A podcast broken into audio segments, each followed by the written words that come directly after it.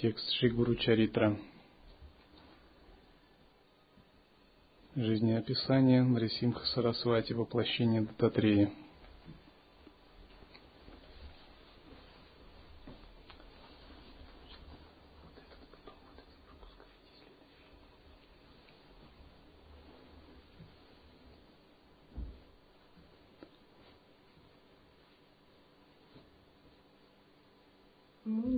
Параша рассказал, «О царь, твой сын жил только десять лет. Сверх этого ему осталось только восемь дней. Тогда царь молился Муни показать ему, как можно избежать смерти. Муни сказал, единственный путь – это отдаться Шанкаре и выполнить Рудраджапу. Что значит отдаться Шанкаре? То есть отдаться Шанкаре значит отдаться Всевышнему благу. Для многих термин самоотдача не является ясным. Многие задают такие вопросы. Ну, отдался я, дальше что? Это Романа Махариши задавали. А чувствую, что проблемы не ушли. Романа говорил, это значит, вы не отдались, как вы говорите. В учении лай-йоги такого вопроса в принципе не может быть возникнуть, потому что мы говорим, что отдача на самом деле возможна только тогда, когда мы овладели созерцательным присутствием – противном случае, пока мы созерцательным присутствием не овладели, отдаваться даже некому будет. Непонятно, куда отдаваться, кто и кому должен отдаваться, как это отдаться. Это будет либо некими заимствованными фразами из уст других людей, непрочувствованными внутри, подражательством, копированием, либо неким эмоциональным видением. Многие попытаются практиковать самоотдачу в бхакти-йоге, и у них очень часто колоссальное замешательство, когда чуть-чуть их разум проясняется, они начинают размышлять, кто кому должен отдаваться, как это отдаваться, как бы.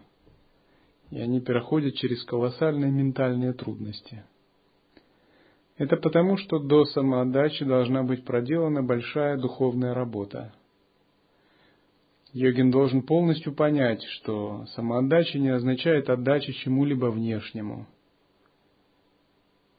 Он должен понять, что это тончайший процесс созерцания и перемены кармического видения, когда осознавание смещается с уровня ахамкары, эго, выходит на уровень будхи, а затем на уровень атмана. И вот такое смещение осознавания – это и есть самоотдача. Оно сопровождается колоссальным, колоссальной переоценкой ценностей.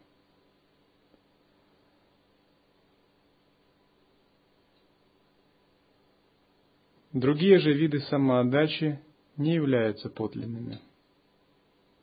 Самоотдача не связана с ритуальной практикой, еще с чем-либо – хотя ритуальная практика может ей помогать. Она связана именно с изменением уровня осознанности.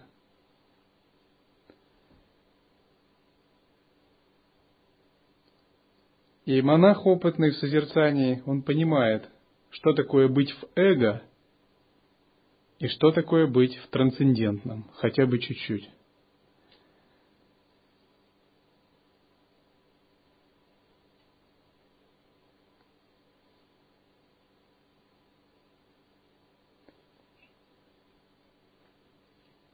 Нужно выполнить Рудра Джапу. Тогда царь позвал браминов выполнить Рудра Джапу и выполнил Абхишеку под святым деревом. Они омывали царя, э, сына царя Сундарму каждый день святой водой. Они выполнили джапу десять тысяч раз. На восьмой день сын царя потерял сознание. Риши Парашара спел священные стихи и опрызгал Сундарму святой водой. Благодаря Рудраджапе и Абхишеке жизнь Сундармы была спасена. Здесь описывается о том, как святой с помощью магических средств тантры, начитывания мантры, соединенных созерцательным присутствием, устранил препятствия жизни сына царя. Согласно карме, у сына царя должны возникнуть непреодолимые препятствия. Он должен был оставить тело в десять лет –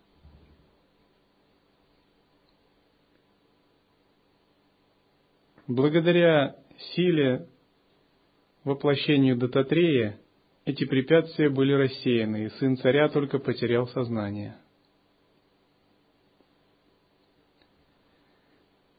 Препятствия могут быть разные, они могут иногда просто приходить, сбивая вашу ясность. Как правило, йогин высших способностей не боится препятствий. Он их может сам освобождать. Для человека непрактикующего препятствие, связанное с неблагоприятной астрологической обстановкой, влиянием духов, завязыванием кармических узлов, так называемая дхарма-карма или труднопреодолимая, является серьезной вещью. Говорят, что обычно препятствия приходят по ночам. Препятствия нарушают ток астральной энергии от каузального тела к ментальному, от ментального к астральному, от астрального к эфирному, а потом это проявляется на физическом уровне и на уровне событий. Сначала все события происходят на тонком уровне, и затем они уже материализуются. Йогин высокой квалификации может отслеживать эти события на тонком уровне – и до того, как они материализуются, проникать в них, менять их. Тогда они не материализуются на физическом уровне.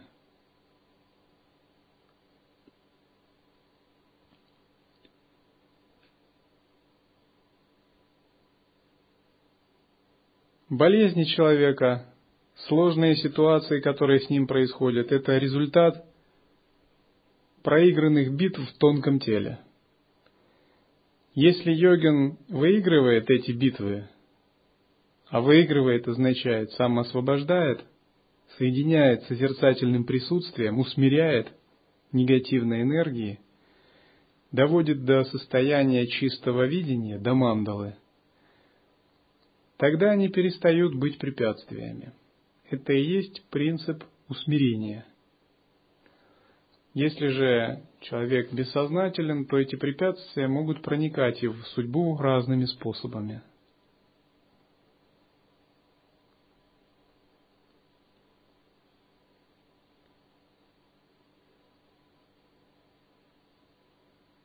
Часто я предупреждал различных людей о возможных препятствиях. препятствиях.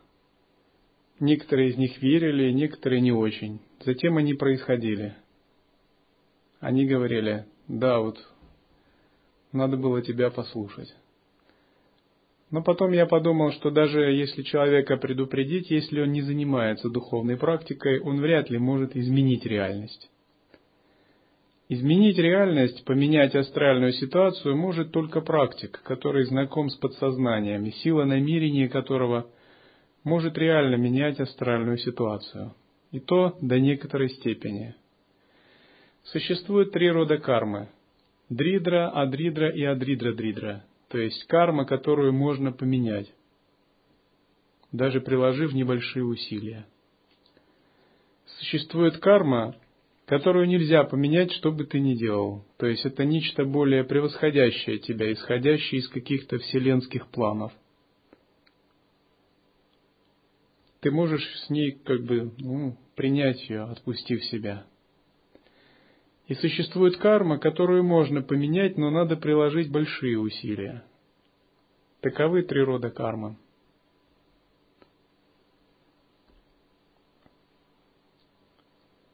Когда мы практикуем естественное созерцание и самосвобождение, как минимум мы можем научиться принимать любые препятствия, самосвобождать их хотя бы на уровне сознания, не отождествляться с ними. Это гармонизирует ум и прану. Даже когда приходит страдание, ваш ум трезвый, ясный, он не паникует, он просто созерцает, наблюдает, интегрируясь со страданиями. Он даже страдания делает практикой, путем. Даже препятствия и страдания настоящий йогин рассматривает как благословение, просто как гневную игру энергии. Святые говорят так, что зло – это такая же часть Бога, полноправное, как и добро. Его можно сравнить с ядом у змеи. Если есть змея, то и яд есть. Просто какая-то гневная шакти. Но когда человек не находится в присутствии, отрицает ее, цепляется, возникают страдания.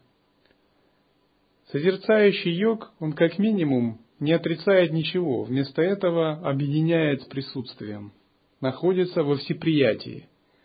И тогда, как это ни парадоксально, даже страдания, даже препятствия устраняются, становятся частью духовного пути, интегрированной в поле его энергии. А интегрировать в поле своей энергии страдания, это означает усмирить их, успокоить, сделать частью мандалы, то есть частью чистого видения – примеру, Миларепа, когда он решил оставить тело и э, принял яд, предложенный ему э, женщиной, он сказал, что это моя игра. Для меня даже болезнь как украшение. Просто я уже хочу отправиться на небеса в Тушита, в мир другой. И я использую эту ситуацию –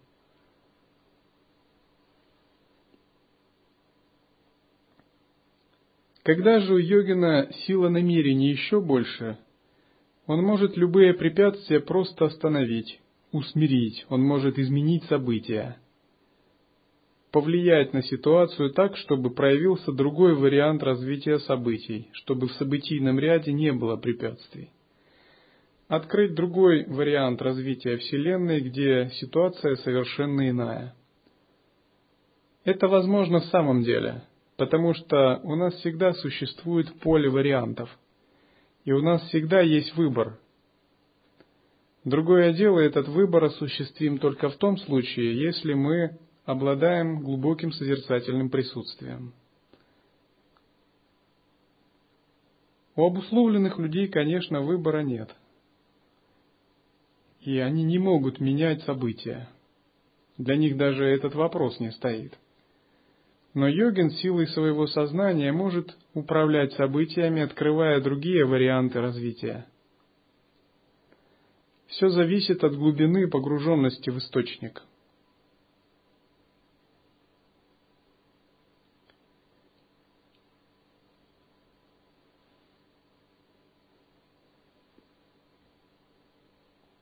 Почему существует поле вариантов?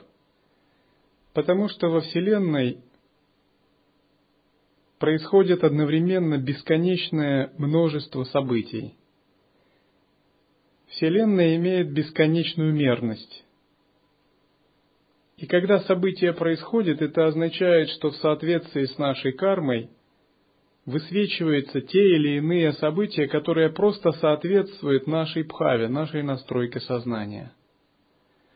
Если мы благодаря присутствуя, меняем бхаву, настройку сознания, оно способно высветить другие варианты развития событий.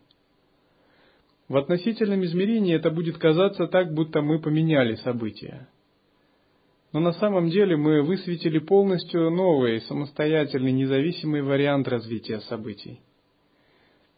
И йогин, опытный йогин, владеющий прокамья ситхи, он понимает, что меняя себя изнутри, он может влиять на ситуацию, потому что вся ситуация это всего лишь следствие состояния сознания.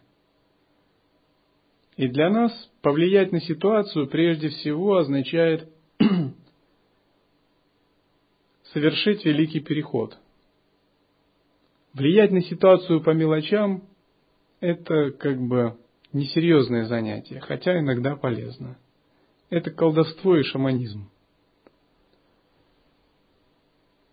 Или, по крайней мере, ну, не очень, не то, что освобождает от страданий. Когда мы практикуем путь созерцания в традиции ситхов, мы хотим поменять ситуацию не по мелочам, а мы хотим ее коренным образом, глобально поменять, ни больше, ни меньше. Нас не удовлетворяет чуть-чуть перемена.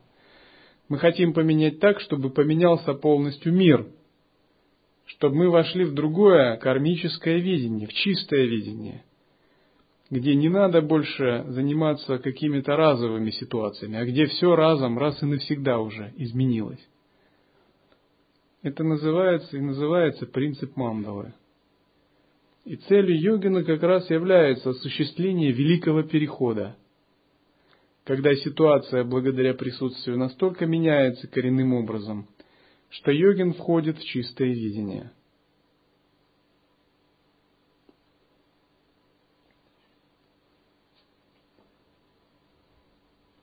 грешник будет очищен, если он будет слушать Шри Гуру Чаритра.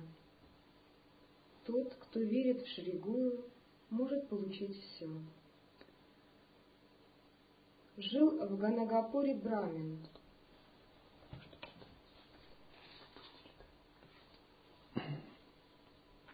Который был свободен от привязанности. Он дал обет не принимать пищу нигде, кроме как у себя дома. Он будет приносить пищу с пхикши и есть дома. Его жене не нравился его образ жизни. Каждый день брамины обычно ели в городе, и она думала про себя. Как я несчастна! Я не могу посещать эти празднества, так как мой муж поклялся не есть вне дома. Однажды был организован общий обед.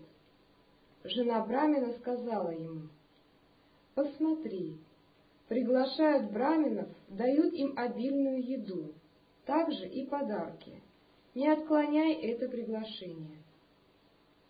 Брамин сказал, «Ты можешь идти на празднество и удовлетворить себя».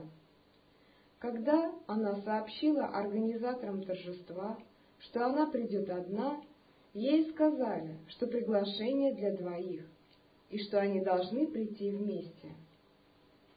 Она стала грустной и пошла к Садгуру. Рассказала ему о своем желании. Гуру позвал Брамина и сказал, «Иди на торжество вместе со своей женой. Женщин не надо разочаровывать, их желания должны быть удовлетворены». По велению Шри Гуру Брамин пошел на праздник со своей женой. Но когда она ела, она чувствовала себя так, как будто она ест в компании собак и свиней. Она с отвращением покинула праздник, и оба они простерлись перед Шригуру. Брамин сказал, из-за нее мой обед не есть вне дома нарушен. Тогда Садгуру сказал, желания твоей жены удовлетворены, Теперь она не захочет есть где бы то ни было. Ты принимал пищу по моему разрешению, и за это не полагается никакого упрека тебе. Нет никакого позора принимать пищу в доме гуру, его учеников, дяди, тестя, порядочных, честных людей. Но, безусловно, грешно есть ускряк, завистников, наносящих вред людей непорядочных, людей или убийц.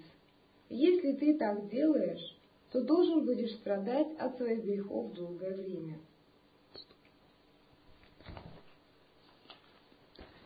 Так Брахман дал обед. Когда кто-либо дает обед, если он по-настоящему его выполняет, это называется принцип врата, обязательство. И сила обета дает дополнительную шакти. То есть часто, если у матери был больной ребенок, она давала какой-либо обед.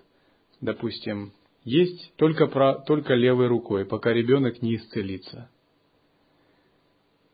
Или не развязывать волосы. Благодаря силе обета, самоограничению, ее тапос создавал астральную ситуацию, где происходило исцеление. Таким, образом, таким же образом встречается история, где иногда кто-либо оскорблял Брахмана, допустим, какой-либо кшатри оскорбил Брахмана. Тогда Брахман давал такое обязательство – не завязывать свою брахманскую шикху, то есть косичку, до тех пор, пока он не отомстит обидчику. То есть это практика прокамья ситхи, которая усиливается принесением какого-то обета.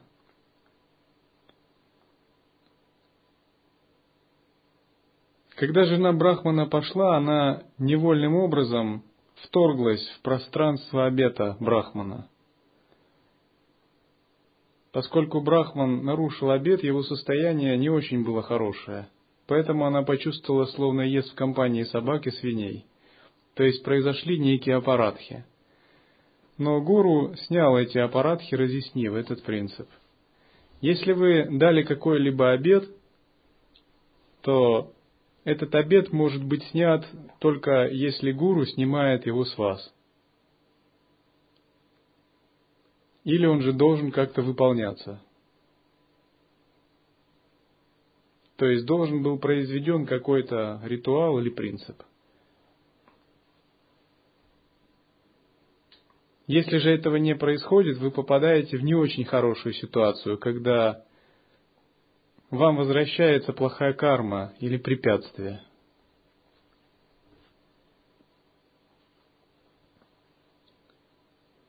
Если же дается какое-либо посвящение, отменяющее обед, то здесь все нормально. В данном случае Шригуру и дал такую как бы отмену обета. Также он объяснил, что не следует есть у людей с, нечистой, с нечистым сознанием, нечистой праной. Если вы поедаете пищу, приготовленную людьми, не занимающимися практикой, которые одержимы желаниями, вы впитываете их карму, их грехи. Как бы они заряжают своей праной эту еду, и тогда вы ее кушаете, и ваше тонкое тело загрязняется. Однажды я поел в столовой, ну как бы подумав, что надо все-таки практиковать единый вкус. Но потом подумал, что лучше бы не есть было вообще. То есть это для тренировки единого вкуса это может быть полезно, но если вы настроены это практиковать, как бы, если у вас сильная прана. Но иногда, поев пищу из рук людей с нечистой праной, вы можете чувствовать себя даже больным. Поэтому у нас есть определенные требования к приготовлению пищи. Эти требования среди ситхов всегда учитываются – Разумеется, если уровень вашей праны и присутствия огромный, то вы можете есть даже из рук прокаженного, и вам ничего не будет. То есть вы можете превращать в чистое видение эту еду. Однако не следует это делать до тех пор, пока у вас в самом деле нет такого очищающего присутствия. Те, кто готовит просад, всегда должны быть в чистом состоянии духа. У вас не должно быть раздражения, гнева, какого-либо тамосного состояния. Потому что энергия мыслей благословляет просад. И те, кто будут есть, обязательно это почувствуют, если у них тонкие тела чувствительные.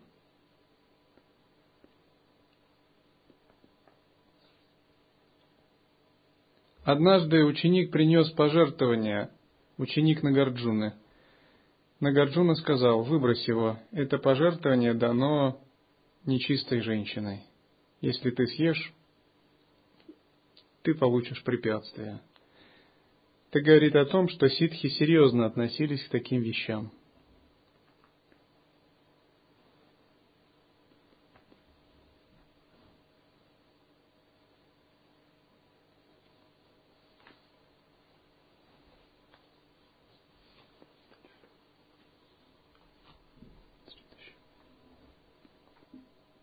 Дхарма Брамина. Шри Гуру объяснил традицию, которой брамины должны следовать. Он сказал, вы должны использовать оленью кожу дома и содержать дом в чистоте. Молитвенная комната должна быть чистой и быть украшена рангули. Медитируйте в тишине и поклоняйтесь Богу.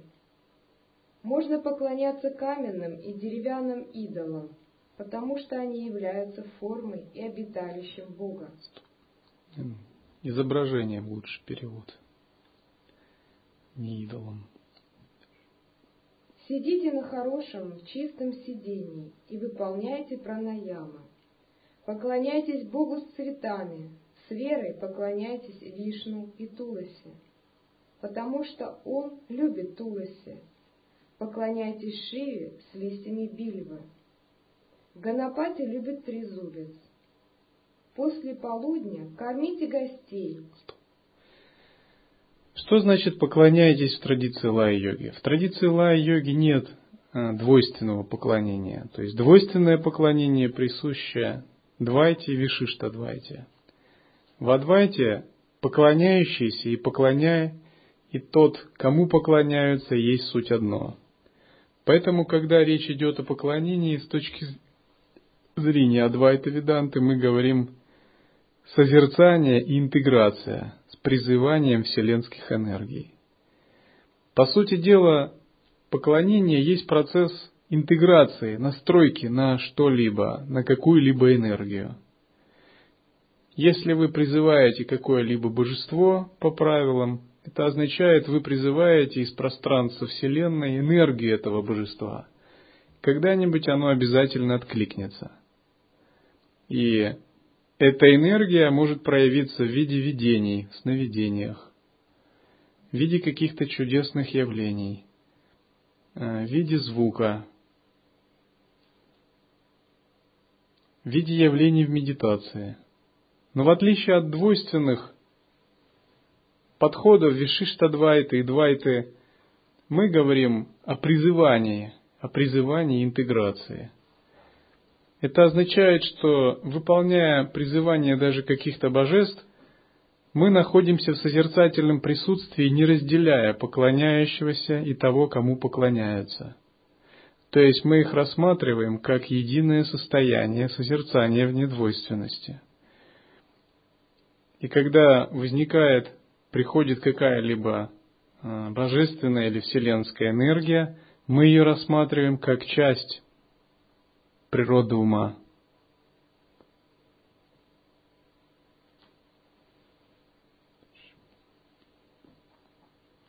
Листья лотоса и банановые листья хороши для еды.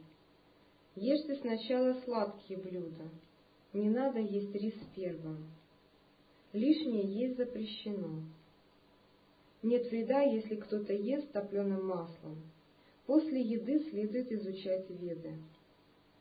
Не следует спать на земле, где была кремация, в разрушенном храме, на берегу реки и недалеко от муравейника или пересечения дорог. Риши Парашара составил эти правила и дхарму. Не существует трудностей для того, кто следует этой традиции так, как написано в священных писаниях. Его почитают даже боги. Камадену придет в его дом. Лакшми поселится в таком доме навсегда. Такой человек станет брахмаджняни. Брамин был счастлив получить такое наставление в Дхарме и сказал, «О, океан милости, ты принял это воплощение, чтобы спасти преданных. Ты как светоч знания, и ты устраняешь темноту». Сказав так, Брамин поклонился лотосным стопам Шри Гуру Гуру благословил его. Такова история из Гуру Чаритра. Кто бы не слушал ее, получит великое знание. Это источник света для невежества.